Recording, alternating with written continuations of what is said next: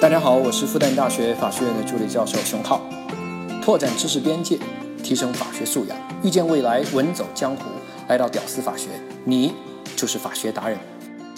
你好，欢迎来到在喜马拉雅独家播出的《屌丝法学》，我是你的老朋友志新。这一期我们还是继续来说正当防卫，但这一期呢，比起前面应该会轻松一些。这一期我们主要是讲一下更早一些年代。对司法实践冲击比较大的一些正当防卫案件，那你知道我们国家自改革开放以后呢，每个部门法都会有一个阶段性的升级，就有点像一点零升级到二点零的意思。比如合同法，九九年以前呢还叫经济合同法，算是一点零版本吧。九九年之后呢，那就是二点零版本喽，合同法正式出炉。而我们的刑法呢？七九年的刑法算是一点零版本的话，那九七刑法就算升级到了二点零。那，正当防卫制度也在九七年完成了它的升级二点零。今天呢，我们将重点聊一下二点零版本以前正当防卫的案件和制度。你也可以通过这些案件了解到我们国家早些年司法态度和司法环境。好，我们先说一个第一个影响力比较大的案件——孙明亮案。这个案子呢，发生在甘肃的平凉，就是以前我们聊的那个白银连环杀人案白银市的旁边。老惯例啊，为了剧情的开展，我还是化名好了。在一九八四年一个晚上八点，十九岁的吕布呢，带着哥们儿张辽在平凉电影院门口，就看见，哎，有几个人在干坏事儿。看见董卓、李榷、郭汜三个人在调戏貂蝉和他的丫鬟，这吕布哪看得下去啊？就上前制止了董、郭、李三人，于是呢就发生了争执。吕布看董卓不肯罢休，吕布直接就打了董卓的脸一拳，然后董卓啊也很衰啊，放下一句“你等着啊，你等着”，然后就很衰的就跑了。于是呢，吕布就顺利的成为了护花使者，护送貂蝉回了家。但是呢，这董卓被抢了貂蝉，那哪能善罢甘休啊？于是呢，又找来了六个小弟，加上李榷、郭汜，一共九个人啊，要准备好好收拾吕布、张辽一顿。那会儿县城也不大，对不对？还真就在小巷子里就堵到了吕布、张辽。那这次董卓来呢，不但带了兄弟。那可是拎着板砖来的呀！哼，小样，看爹不弄死你！二话不说，九个人一起就上去围殴吕布、张辽。两人啊，那是边挡边退，最后呢，推到垃圾堆上了都，并且摔倒在垃圾堆里面。这吕布啊，实在是被打得退无可退了，掏出自己方天画戟牌弹簧刀，一刀刺进了董卓的心脏。然后呢，董卓啊手下被吓了一跳啊，于是呢，吕布、张辽赶紧胡乱挥舞弹簧刀，看准时机赶紧逃走。结果大家都猜到了，董卓抢救无效死亡。好，那你觉得这吕布的行为是正当防卫吗？啊，我个人认为啊，这完全就是正当防卫行为。但是呢，这个案子呢，在司法实践处理问题上，各司法机关的态度啊。出现了相当相当巨大的分歧，啊，甚至啊，已经到了吵架要对着干起来的态度了都。首先是公安检察院这边啊，认为这个案子那就是流氓之间互相打架呀。这吕布啊，哎，也不是什么好东西啊。吕布就是故意杀人行为，跟什么正当防卫啊什么没啥关系。那公安呢也是这么立案的，检察院也是这么把吕布起诉到法院的。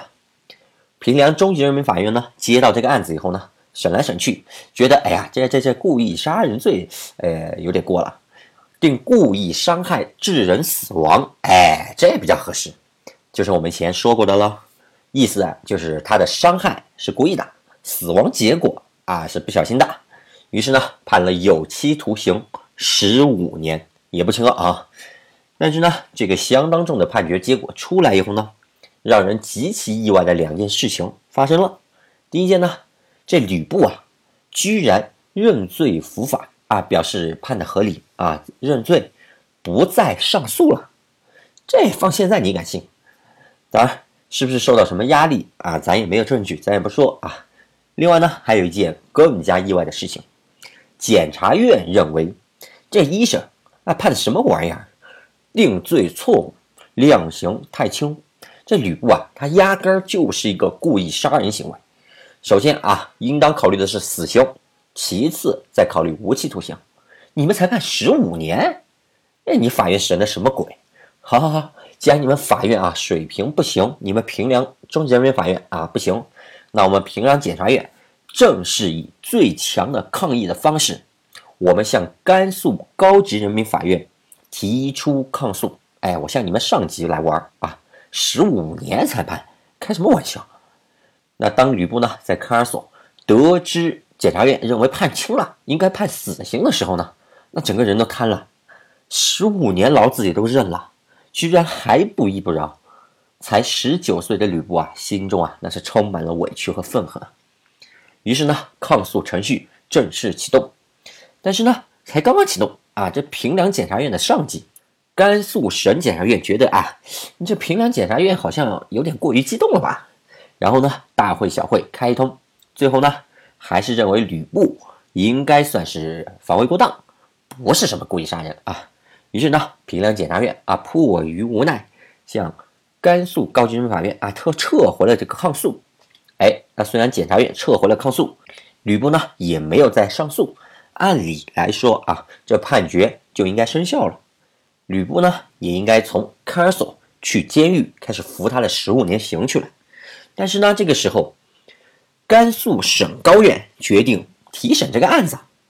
高院省委会啊，那是大会小会开一通，最终啊啊，最终认定这吕布的性质是在同违法犯罪行为做斗争，这应该支持和肯定。之后呢，是在被报复的过程当中呢，发生了本案。啊，不是什么流氓打架啊，这一点定性啊，一审他定的不正确。但是呢，吕布的防卫行为也超过了必要的限度，造成了不应有的危害结果，构成故意伤害罪，应负刑事责任。一审啊量刑过重，据此呢撤销一审判决，以故意伤害罪，那么改判吕布有期徒刑两年，缓刑还三年。哎，这一缓刑一来，那直接就出来了嘛，对不对？不久前呢，还在盘算自己，哎呀，不管在牢里面待个几十年、十几年也好，只要能活着出来，就谢天谢地的吕布，哎，突然就出来了，让十九岁的他呀，真是感叹自己的命运啊，为何要如此被捉弄？好，我们来看这个案子啊，其实案情啊并不复杂，对不对？但是呢，你会发现各个机关他的态度分歧之大，简直了。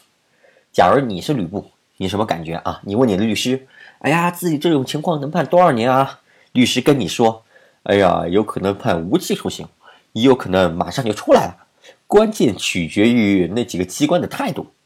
你听到这话，你什么感觉啊？这话意思就是说我判多少年，那是看那几个机关的心情了。那有法律干什么？有没有点稳定性？有没有点可预测性？完全没有。其实啊。这判了十五年的中院和抗诉要求判死刑的检察院，他们还是知道这个应该是一个正当防卫案件的。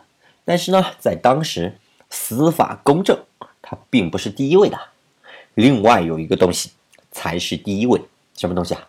政治诉求，符合严打的要求的政治诉求，那才是第一位的。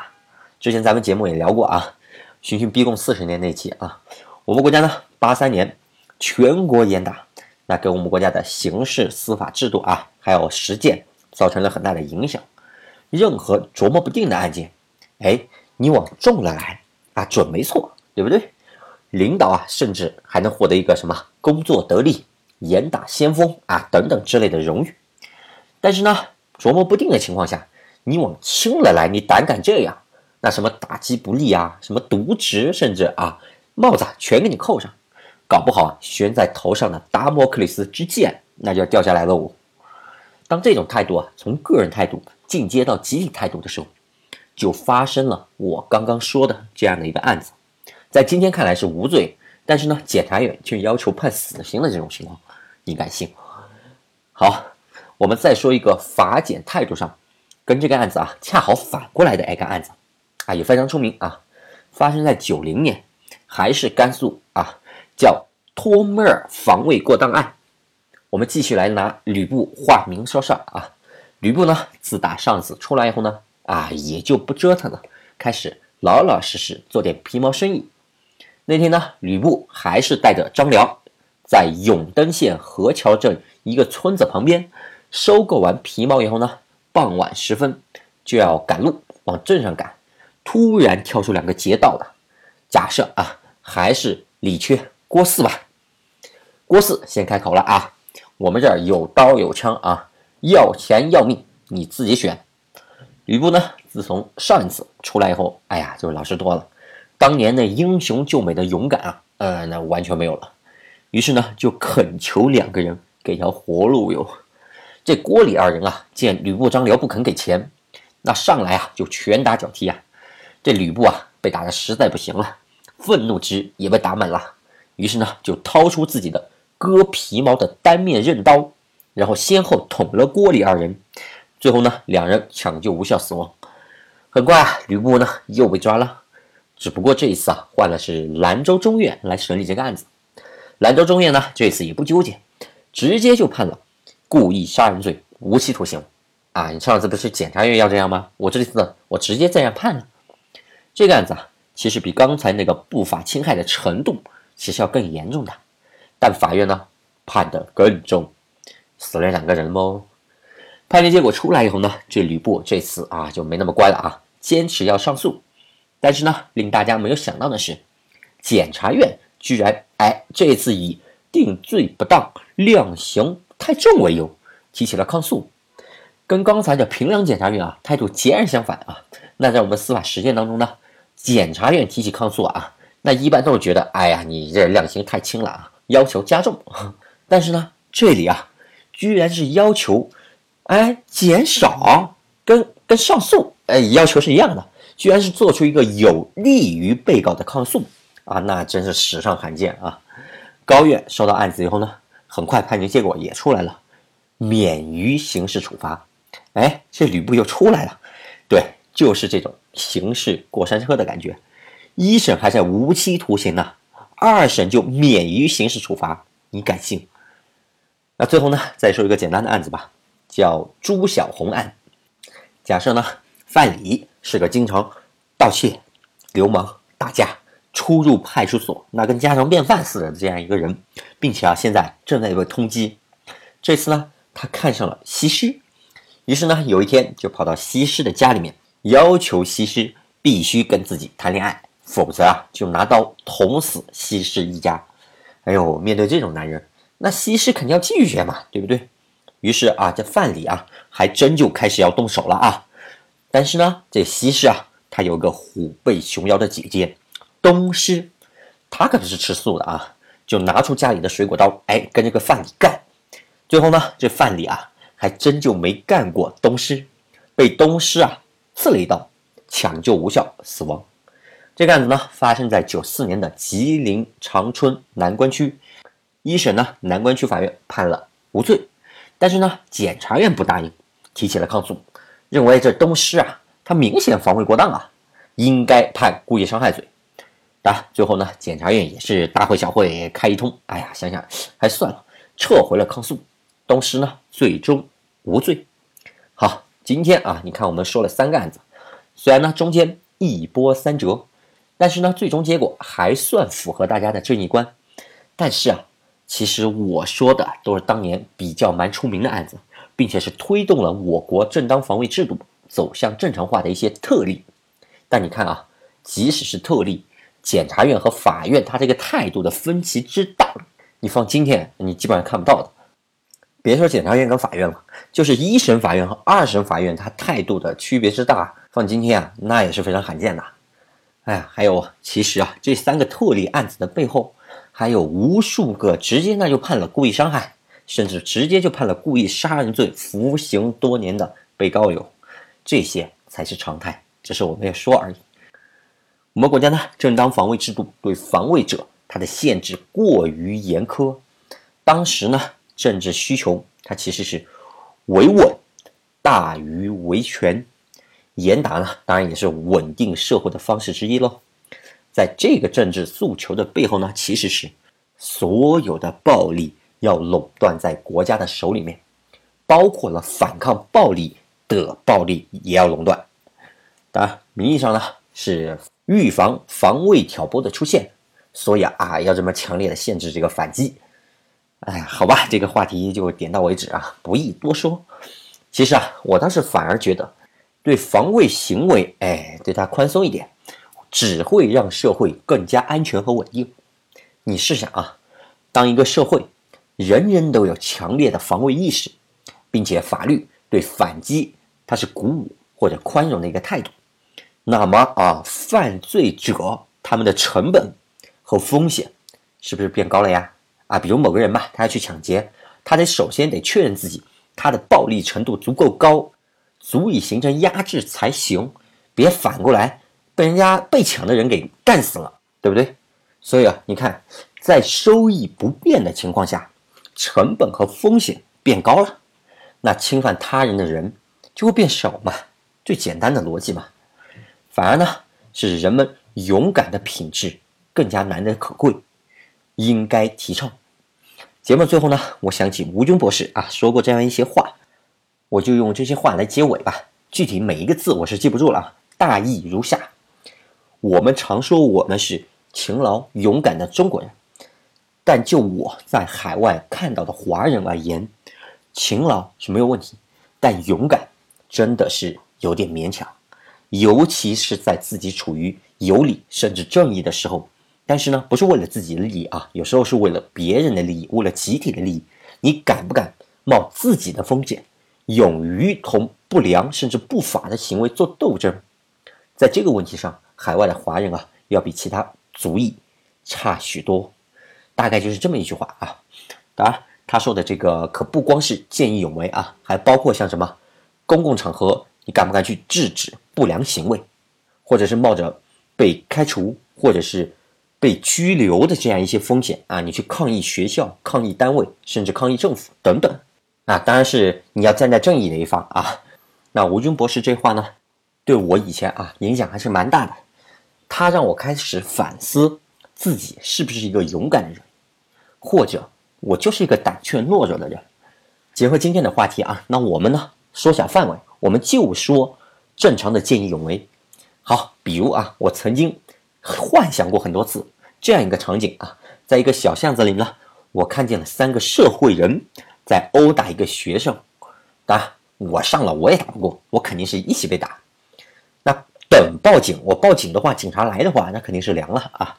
这时呢，我敢不敢大喝一声？我勇敢的制止他们，或者呢，我还是感叹一句：“哎呀，现在的社会哦。”然后默默的走开。那这个问题呢，我想过很多次啊。如果真让我看见了这样一个场景，类似的或者默默走开啊，其实是容易的，但内心多多少少是会受到谴责甚至煎熬的。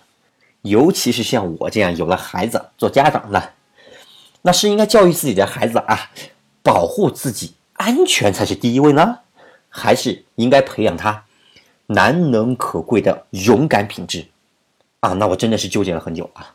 尤其是我如果有个儿子的话，那我当然希望他平平安安，对不对？但是呢，他是个怯懦的人，好像也不是我想看到的，还是要培养他，哎，培养成一个充满正义感。勇敢的人，但是却有被人打啊，甚至被人捅的风险。前段时间呢，有一个故事啊，也同样也一起影响了我啊。说有个男孩啊来忏悔，他说啊，他自己三年前呢，带着自己的女朋友去了山顶上啊，去谈恋爱、看星星啊，去浪漫一下。突然呢，就跳出了一个手持尖刀的匪徒，让男孩啊赶紧滚，女孩留下，这明显是要劫色呀。还对男孩说啊，你要下去敢报警的话，我一定找到你捅死你。哎呦，这男孩被这简直被吓尿了，就撒腿就跑啊。这男孩啊，一口气跑下了山啊。他觉得他自己太怂了，千万不能让别人知道啊，同学啊什么的，同事啊，那就就就千万不能让知道。心里面啊，但是又充满了对女孩的那个愧疚。于是呢，他采取了一个更极端的做法，他连脚他都没敢抱。他关掉了手机，不让任何人联系到自己。然后他居然他换了一个城市生活，马上搬家。他到现在他都不敢去任何一个地方打听那个女孩任何一点点消息。哎呦，如果我子女如此活着啊，我宁愿让他做一个生命短暂的英雄。后来呢，我想好了啊，如果我真就遇到这事儿啊，我一定鼓起勇气，我大喝一声，我制止他们。然后呢，如果他们哎来追我，来捅我，我就狂奔，我就跑。那保护了学生呢，自己的风险也比较小，我就往人多的地方跑，坚信自己是正义的。如果是儿子，我就这么教育他。但如果是女儿的话，啊，那我就会教育他用一些更加机智和勇敢的方式，比如说啊，先报警，然后偷拍下来，因为你正面刚你肯定刚不过的，或者悄悄的哎跟着这些哎这些匪徒，然后呢给警察报告线索等等。嗯，一个敢于跟女孩周旋的勇敢的女孩，想想还是充满魅力的。当然，这还需要跟我们家里面那位达成共识啊。哎，当然，我这样说的轻松啊，真到那份上并不容易，是吧？但是呢，请相信自己，人性的光辉是会绽放的。好吧，本期节目就说到这里，后面几分钟呢，说了一些貌似跟主题有点偏离的内容，也不知道你呢是排斥呢，还是觉得挺好？希望你留言告诉我，你也不用打字啊，你就打一个数字就好了，零到五分，三分是中间刚刚好，哎，不坏不好。零分呢，就是以后啊少说这些偏离主题的东西，你就打零。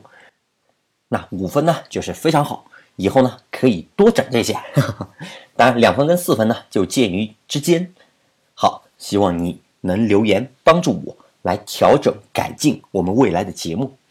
好，能听到最后的都是真爱，我是志新，我们下期再见。Of a simple human emotion weighs me down more than the tank ever did. The pain, it's determined and demanding to wake, but I'm okay, and I don't wanna let this go. I don't wanna lose control. I just wanna see the stars with you. And I don't wanna say goodbye. Someone tell me why. I just wanna see the stars with you. You're lost. A part of your existence war